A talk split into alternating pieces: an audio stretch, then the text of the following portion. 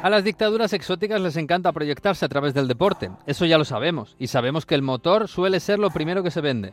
Hoy la tele nos empapa con los grandes premios de Bahrein, de Qatar, de Arabia Saudí o de China.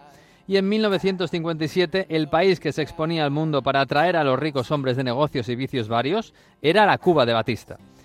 Y el reclamo del motor pasaba por la gran estrella del momento, el argentino Juan Manuel Fangio, un piloto popular con carisma y cuatro títulos mundiales de Fórmula 1 a los mandos de Mercedes y Ferrari. A él se entregó Cuba para proyectarse al mundo y por supuesto fue él quien se proclamó campeón del primer Gran Premio de Cuba con Fulgencio Batista en la tribuna de autoridades. Todo había salido tan bien para el régimen cubano que no hubo dudas en repetir el evento un año después, en febrero de 1958. Pero la Cuba del 58 estaba cambiando muy rápido. El 23 de febrero, un joven desconocido se acercó a Fangio en el lobby del Hotel Lincoln, el más lujoso del centro de La Habana. Interrumpió la charla del campeón con su compañero Stirling Moss y algunos mecánicos y sacó un revólver del bolsillo. Disculpe Juan, pero va a tener que acompañarme.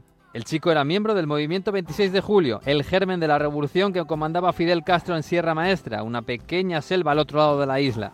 Lo llevó a un coche y lo paseó por La Habana hasta conducirlo a un apartamento en el barrio del Vedado, la zona más exclusiva de la ciudad. Por entonces muchos ricos cubanos aún apoyaban a los barbudos. El secuestro duró 26 horas. Fangio las pasó junto a Arnold Rodríguez y Faustino Pérez, que después serían ministros del gobierno de Castro. Fangio contaría después que fue muy bien tratado y que no paraban de pedirle disculpas por tenerlo retenido. Decían que lo necesitaban para extender el mensaje de la revolución al mundo. La carrera se disputó sin el gran campeón y terminó en tragedia. El coche de Armando García Cifuentes se salió del trazado del malecón y terminó con la vida de siete espectadores. El propio Fangio llegó a decir que aquel secuestro pudo haberle salvado la vida, porque sus mecánicos descubrieron un fallo en su Maserati una vez se inició la carrera. Terminado el secuestro, la preocupación era cómo liberar al secuestrado. Los rebeldes temían que agentes del propio gobierno asesinaran al campeón para echarles la culpa a ellos, así que Fangio tomó el control de la situación y contactó con el embajador argentino en La Habana, un tal Raúl Guevara, primo de un tal Ernesto Guevara, barbudo de Sierra Maestra. Y así terminó el curioso secuestro de Juan Manuel Fangio. Diez meses después, Batista huiría de la isla y Fidel Castro entraría en La Habana como vencedor.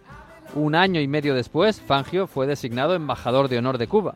La historia se cuenta con detalle y sorna en la película de 1999, Operación Fangio, un rincón de la vida de uno de los mejores pilotos de la historia de la Fórmula 1, el mejor para muchos, otro argentino clave en la Revolución cubana, hace tantísimo tiempo.